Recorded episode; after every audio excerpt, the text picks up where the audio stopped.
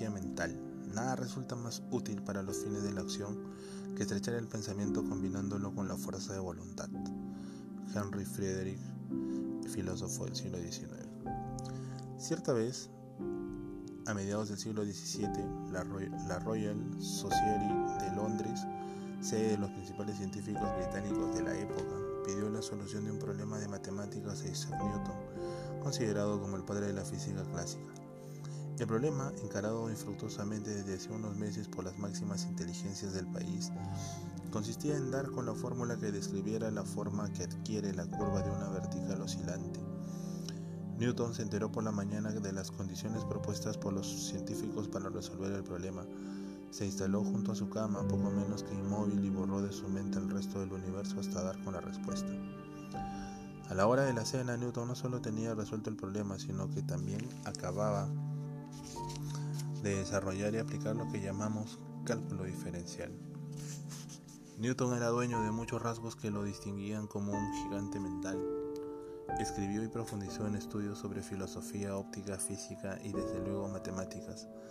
Se dice que en determinado momento le pareció extraño que Euclides, el matemático griego que vivió tres siglos antes de Cristo, se hubiese preocupado por escribir sus elementos, un clásico de la geometría cuando sus teoremas surgían naturalmente de cinco axiomas, pero es posible que el principal de todos los dones que contaba Newton fuera su notable capacidad de concentración, tanto en profundidad como en duración, según sus propias palabras. Si es que en algo he servido a los demás, de seguro es que, es en pensamiento con paciencia. Para decir con pocas palabras, la mente de Newton estaba condicionada. Todo tipo de actos requieren de una condición mental, elaborar columnas de números en un balance, optar entre los diversos productos ofrecidos en un supermercado, esforzarse con cuatro exámenes escritos y varios recuperatorios en pocas semanas. Cualquier tipo de pensamiento que demanda un nivel de actividad acrecentado a lo largo de un lapso prolongado, no hay atajos para el condicionamiento. Un cuerpo que esté condicionado con el corazón sano y fuerte, con los pulmones bien limpios, solo llega a ese estado después de haber realizado intensos ejercicios aeróbicos, carreras pedestres, natación, jogging, remo, ciclismo.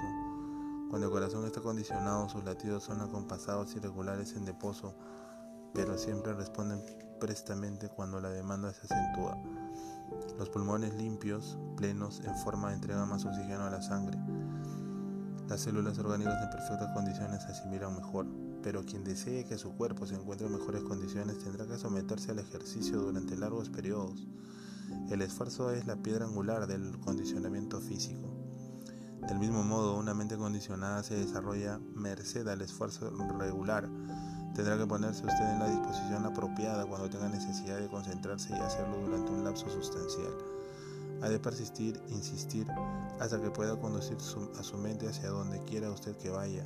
Con la práctica la mente termina por habituarse a la concentración y se tornan más claros sus pensamientos. El cálculo es un método intentado y probado para proveer un sólido sostén a su pensamiento y al condicionamiento de su mente. Platón ya había comprendido el valor de la ejercitación de los músculos del cálculo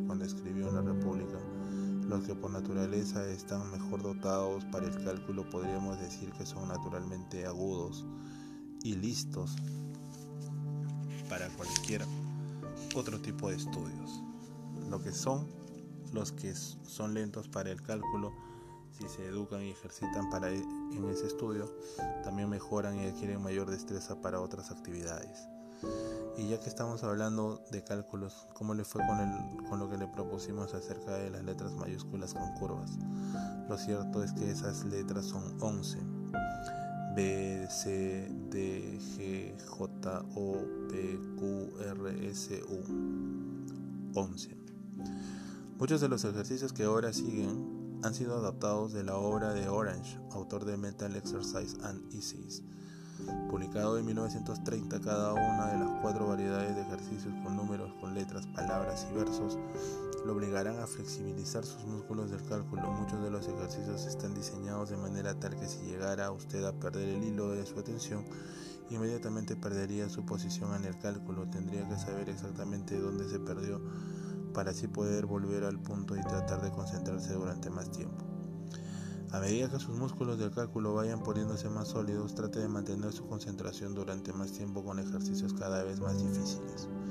Estas pruebas son el ejercicio mental como el jogging, el ejercicio físico, alientan a persistir, podrá realizarlos en silencio o en voz alta, con lentitud o rápidamente, resultan ideales para acompañarlo durante largos viajes en ómnibus o en subte.